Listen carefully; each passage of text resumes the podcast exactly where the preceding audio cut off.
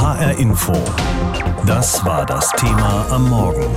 Stufenplan mit Notbremse, Öffnungsperspektiven von Bund und Ländern. Weil die Infektionszahlen weiterhin hoch sind, wird der Lockdown bis zum 28. März verlängert, aber je nach Entwicklung der Infektionszahlen gibt es viele Lockerungsmöglichkeiten. Aus Berlin berichtet Martin Polanski. Es ist kurz vor Mitternacht, als Angela Merkel mit Markus Söder und Michael Müller vor die Presse tritt. Neun Stunden Schaltkonferenz mit den Regierungschefs der Länder liegen gerade hinter ihnen. Ich glaube, es waren harte Verhandlungen.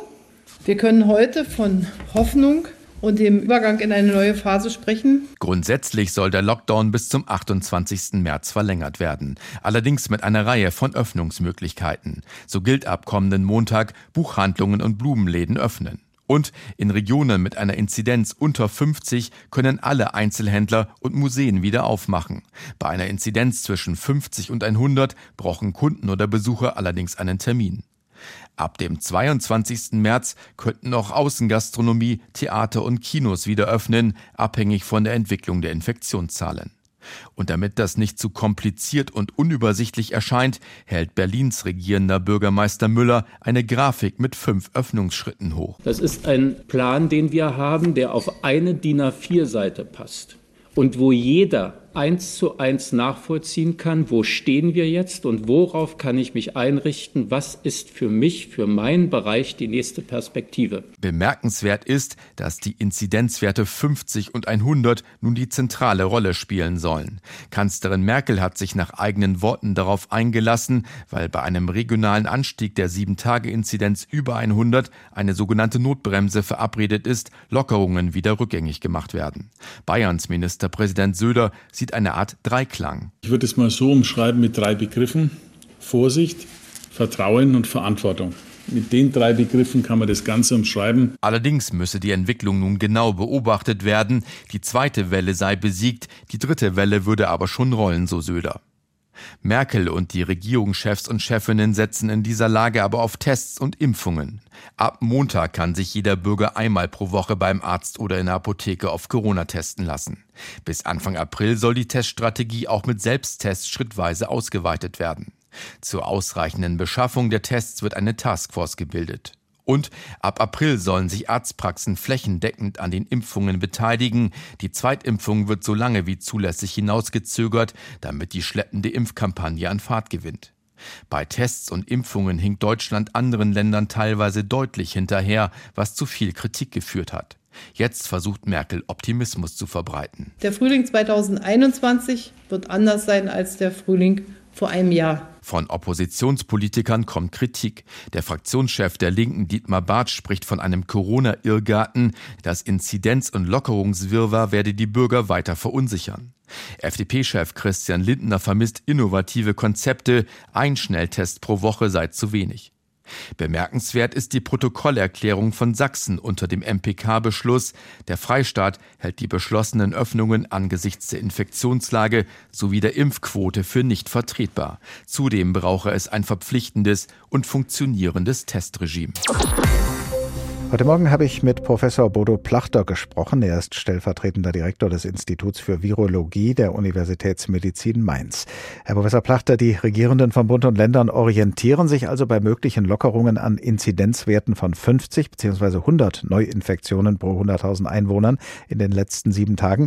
Der Inzidenzwert von 35 spielt jetzt als Marke kaum noch eine Rolle. Was halten Sie davon?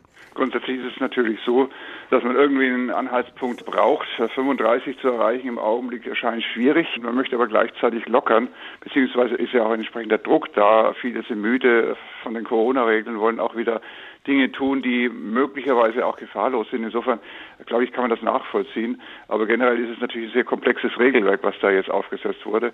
Und ich glaube, das muss man sehr genau anschauen, dann regional auch, was wirklich machbar ist und was nicht machbar ist und so ein bisschen weg von den Zahlen vielleicht auch wir wissen jetzt alle mittlerweile, wo die Probleme liegen. Es ist jetzt vieles wieder möglich, aber es ist nicht alles wirklich nötig. Das heißt mit anderen Worten, man sollte selber auch nochmal gucken, unabhängig von diesen Zahlen, wo die Gefahren liegen für einen selber, für die anderen und dann vielleicht da auch sich selber ein bisschen einschränken an der einen oder anderen Stelle. Je schneller geimpft und je mehr getestet wird, desto mehr Öffnungen können wir uns leisten, sagen sinngemäß die Regierenden von Bund und Ländern und damit möglichst viele Menschen möglichst bald ihre erste Impfung bekommen, soll zwischen den beiden Impfungen in Zukunft der größtmögliche Abstand liegen. Also erstmal viele Erstimpfungen und dafür die Zweitimpfungen später. Ist das aus Ihrer Sicht die richtige Priorität? Ja, wir sehen jetzt aus den Studien, dass nach der Erstimpfung schon relativ guter Schutz vorhanden ist. Das heißt, man ist schon auf der sicheren Seite und man hat auf der anderen Seite natürlich eine gewisse Flexibilität, was die Zweitimpfung angeht. Gerade bei AstraZeneca hat man ja gesehen, dass sogar spätere Zweitimpfungen möglicherweise besser wirken, sodass man da schon eine gewisse Flexibilität hat, eben jetzt zunächst mal die Erstimpfung durchzuführen und dann die Zweitimpfung eben in dem Intervall, was man kennt, etwas auszudehnen. Was man nicht tun sollte, natürlich ist das ad ultimo auszudehnen, weil dann natürlich die Gefahr Gefahr besteht, dass das Virus wieder Oberhand gewinnt, dass man dann eben Menschen hat, die zwar etwas geschützt sind, aber nicht vollständig geschützt sind. Und das kann dann eben dazu führen, dass Mutationen auftreten. Aber die Spannen, die man in den Studien getestet hat, die kann man ja durchaus ausreizen, wenn man so möchte. Und dann kann das durchaus Sinn machen. Damit alle Impfdosen, die vorhanden sind, auch verimpft werden, soll der Impfstoff von AstraZeneca wohl auch für über 65-Jährige freigegeben werden. Am Freitag könnte das verkündet werden. Halten Sie das für richtig? Ja, es gibt mittlerweile Daten, die darauf hindeuten, dass dieser Impfstoff auch bei über 65-Jährigen sehr gut wirkt. Die Datenlage war halt vorher relativ dünn. Jetzt gibt es diese Daten. Und damit kann man natürlich auch diese Empfehlungen aussprechen und dann eben auch diese Impfstoffe für eine breitere Bevölkerungsgruppe verwenden, was auch Sinn macht, weil wir haben relativ viel von diesem AstraZeneca-Impfstoff und ich glaube, das ist dann schon ein gewisser Schritt nach vorne. Lockerungen wären ja vielleicht schon viel früher und mit weniger Einschränkungen möglich gewesen, wenn es nicht inzwischen mutierte Varianten des Coronavirus gäbe, die viel ansteckender sind als das ursprüngliche Virus. Werden Lockerungen deshalb auf noch längere Sicht als gedacht ja immer irgendwie ein Risiko bleiben? Naja, wir reden ja gerade über die Impfungen und die Impfungen sind offensichtlich auch geeignet, die neuen Varianten zu blockieren. Aber es ist richtig natürlich, diese neuen Varianten sind etwas ansteckender und können da noch ein bisschen eine andere Facette in dieser Pandemie bringen. Aber nochmal, die Impfung ist das Wichtigste im Augenblick und das muss man vorantreiben. Sagt Professor Bodo Plachter, stellvertretender Direktor des Instituts für Virologie der Universitätsmedizin Mainz. Es sind komplizierte Beschlüsse nach dem Prinzip, wenn die Inzidenzen so und so niedrig sind, dann darf das und das gemacht werden. Wenn nicht, dann wird wieder verschärft. Diese Beschlüsse sind erst wenige Stunden alt, aber es gibt schon Kommentare.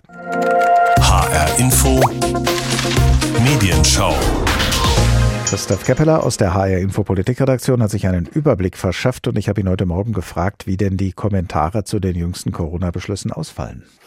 Ja, die klingen insgesamt wenig begeistert. Äh, so wird zum Beispiel auf Zeit Online kommentiert, es scheine, als ob die Ministerpräsidenten und Präsidentinnen und die Kanzlerin ein weiteres Mal Poker spielten. Zitat Sie planen stufenweise Lockerungen, obwohl bisher nicht genug Menschen geimpft sind, Schnelltests noch nicht für alle da sind und die ansteckendere Mutante auf dem Vormarsch ist. Im schlimmsten Falle kommt so eine schwere dritte Welle, obwohl das rettende Ufer mit den Impfungen längst in Sicht ist. Gut möglich, dass das Wechselspiel aus Lockdown und Lockerungen dann sogar noch einmal von neuem beginnt.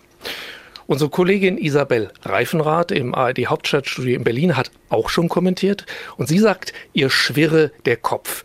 Die Öffnungsschritte sind für sie verwirrend und sie seien nicht mehr nachvollziehbar. Ein paar werden, glaube ich, sagen, das System ist so kompliziert, da bleibe ich lieber weiterhin zu Hause. Andere werden die neuen Freiheiten komplett ausschöpfen, ohne Rücksicht auf Verluste. Wieder andere werden gar nicht mehr durchblicken und machen, was sie wollen. Ich bin mir sicher, dass die Infektionszahlen in den kommenden Wochen steigen werden. Mehr Jüngere werden an Corona erkranken, durch die britische Variante wahrscheinlich auch mehr Kinder und Jugendliche. Das ist die Meinung von Isabel Reifenrath. Alexander Fröhlich, das ist ein Redakteur beim Berliner Tagesspiegel, hat auf Twitter etwas genervt kommentiert. Ich bin genervt vom Öffnungsharakiri der Landesfürsten, vom lahmenden Impfen, vom Merkel-Bashing. Hätte einer von denen einen Hochrisikopatienten U18 in der Familie. Das waren ja bisher alles Kommentare, aus denen hervorgeht, es sei gefährlich und falsch, gerade jetzt, wo eine dritte Welle droht, überhaupt Lockerungen zu beschließen. Sehen das denn alle so, die die Beschlüsse kommentieren? Im Grunde genommen ja. Die Hannoversche Allgemeine Zeitung zum Beispiel meint, es klingt paradox. Der Staat hat die Pandemie nicht im Griff. Die Fallzahlen steigen, das mutierte Virus breitet sich aus, es fehlt an Schnelltests und Impfungen und Deutschland lockert den Lockdown. Bund und Länder haben endlich eine Öffnungsstrategie erarbeitet, aber logisch erscheint sie nicht. Jedenfalls widerspricht sie in wichtigen Punkten der bisherigen Corona-Politik. Die Kanzlerin lässt locker und geht damit ein hohes Risiko ein.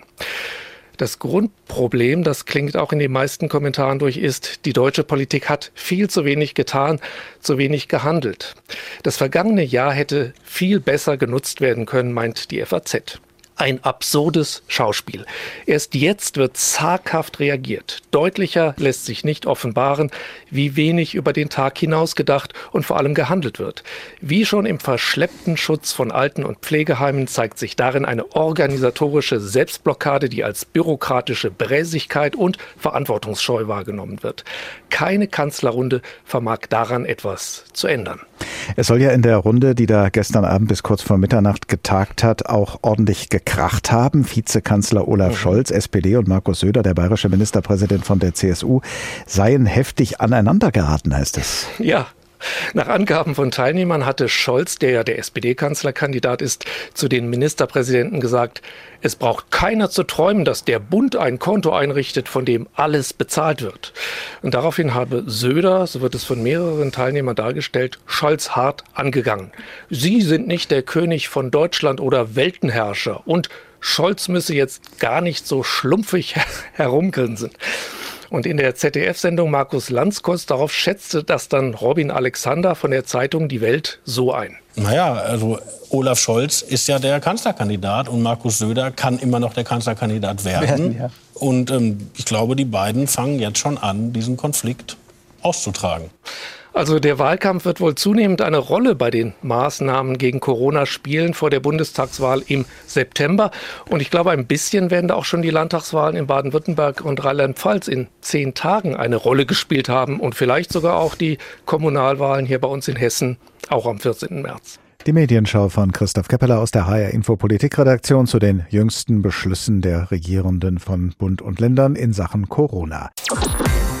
Stundenlang haben Bund und Länder gestern beraten, wie es weitergehen soll im Kampf gegen die Corona-Pandemie in Deutschland. Und herausgekommen ist am Ende ein doch ziemlich komplizierter Kompromiss. Der Lockdown wird zwar verlängert bis zum 28. März, aber es sind auch schon vorher erste Lockerungsschritte möglich. Buchhandlungen, Blumengeschäfte und Gartenmärkte dürfen ab Montag öffnen.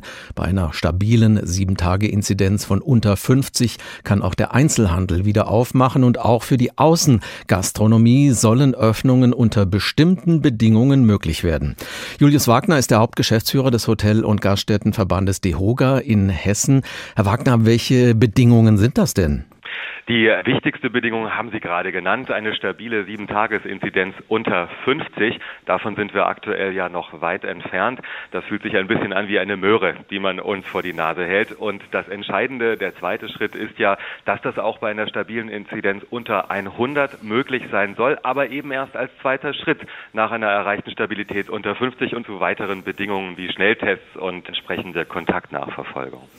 Wie zufrieden sind Sie denn mit diesen Bedingungen, die die Ministerpräsidenten mit der Kanzlerin beschlossen haben? Hatten Sie sich mehr erhofft? Ja, ganz klar. Wir hatten uns mehr erhofft. Es geht ja hier gerade in den ersten Schritten um durchaus komplizierte Regelungen. Erstmal nur für die Außengastronomie. Uns allen ist klar, dass wir mit Blick auf das Infektionsgeschehen jetzt nicht zu Ostern die Vollöffnung erwartet hätten. Aber es gibt gute Gründe, zum Beispiel ernsthaft schnell zu überlegen, ob man nicht auch die Hotellerie öffnen kann. Selbst das RKI bescheinigt der Hotellerie ein Höchstmaß an Sicherheit. Darüber wurde überhaupt nicht in dem Beschlusspapier gesprochen. Da findet sich kein Wort. Und wir hätten uns eine wirkliche Perspektive Perspektive erwartet und auch ein etwas weiteres Abrücken von der starren Inzidenzgläubigkeit.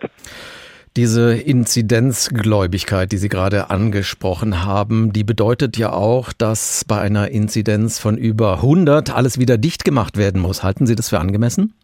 Nein, also das ist natürlich problematisch. Die Wirtschaft, erst recht unsere Gastronomie und Hotelbetriebe haben überhaupt kein Interesse daran, dass die Zahlen weiter hochgehen und wir in einen dritten Lockdown kommen. Aber es liegen Möglichkeiten schon seit Wochen auf dem Tisch, insbesondere im Bereich der Schnell- und Selbsttests. Und natürlich muss massiv mehr Druck gemacht werden beim Thema Vorankommen beim Impfen. Mit Schnelltests könnten wir vieles an Veranstaltungen, zumindest für die Dauer von mindestens vier Stunden, ermöglichen. Und es ist mehr als bedauerlich, dass hier nicht mehr darauf geachtet wird, der Wirtschaft wieder Drive zu verleihen, statt sie in diesem pauschalen Lockdown verharren zu lassen. Was sagen Sie denn jetzt Ihren Mitgliedsunternehmen in Hessen? Wie sollen die sich vorbereiten? Die Inzidenz in Hessen liegt ja landesweit aktuell etwa bei 68. In der Tat. Wir können aktuell ganz, ganz wenig zu Vorbereitungen sagen. Der Beschluss gibt kaum Möglichkeiten her. Wir werden uns jetzt intensiv erstmal damit befassen, was der hessische Ministerpräsident heute auf seiner Pressekonferenz sagt, wie die Landesregierung mit den Themen umgehen wird. Und wir müssen weiter massiv in die Gespräche gehen. Ich denke, das ist nicht der State of the Art, mit dem wir in den nächsten Wochen überhaupt irgendetwas werden tun können. Erwarten Sie von dem Statement von Ministerpräsident Bouffier heute Nachmittag eine besondere hessische Regelung? Also wir waren ja in den vergangenen Tagen ganz froh darüber, dass Hessen tatsächlich auch auf das Bundeskanzleramt entsprechenden Druck gemacht hat. Wir sind da in einem sehr intensiven Dialog mit der Landesregierung. Wir haben auch die Kritik an den Fortschritten oder auch Nichtfortschritten des Gesundheitsministeriums auf Bundesebene vernommen. Ehrlicherweise glauben wir aber nicht, dass Hessen hier ausscheren wird von dem Gesamtbeschlusspapier. Das heißt für uns, es ist noch echt viel Arbeit zu tun, um wirklich zu echten Öffnungsperspektiven in der Branche zu kommen. Das nächste Datum ist ja dann der 22. März. Dann wollen Kanzlerin Merkel und die Ministerpräsidentinnen und Präsidenten über das weitere Vorgehen beraten. Und dann soll es auch um Gastronomie, Kulturveranstaltungen, Reisen und Hotels gehen. Was erwarten Sie sich davon? Wird es dann eine echte Öffnungsperspektive geben? Also das muss so sein. Die Branche hat eine sehr, sehr klare Erwartungshaltung, das schon seit Wochen. Wir hatten die eigentlich für den 10. Februar bereits erwartet und insofern steigt diese nun. Ich hoffe sehr, dass das noch erfüllbar ist und wie gesagt, es kommt ganz entscheidend darauf an, dass man im Dreiklang Schnelltests, Impfungen und Inzidenzen agiert und intelligente Schutzkonzepte unserer Branche, die ja da sind, respektiert. Momentan haben wir eher das Gefühl, dass das alles in Bausch und Bogen ignoriert wird und das kann es nicht sein. Wie lange können denn die Hotels und Gaststätten in Hessen diese Durststrecke überhaupt noch durchstehen? Also die Möglichkeiten der Belastbarkeit sind so unterschiedlich wie die Betriebe selbst, aber im Ganzen muss man schon sagen, allein über die laufenden Überbrückungshilfen 3 sind ganz wesentliche Bausteine unserer Unternehmer negiert, nämlich der Unternehmerlohn. Wir haben hunderte von Betrieben, die schlicht und ergreifend keinen Cent mehr in der Tasche haben. Rücklagen sind aufgebraucht. Also die Luft ist schon längst dünn geworden. Wir glauben nicht mehr, dass das viele Wochen noch gut geht. Also die Pleitewelle rollt auf uns zu. Was bedeuten die neuen Corona-Regeln für die hessische Gastronomie und die Hotels. Julius Wagner war das dazu der Hauptgeschäftsführer des Hotel- und Gaststättenverbandes in Hessen. Stufenplan mit Notbremse, Öffnungsperspektiven von Bund und Ländern, so haben wir das Thema genannt an diesem Morgen. HR Info. Das Thema. Wer es hört, hat mehr zu sagen.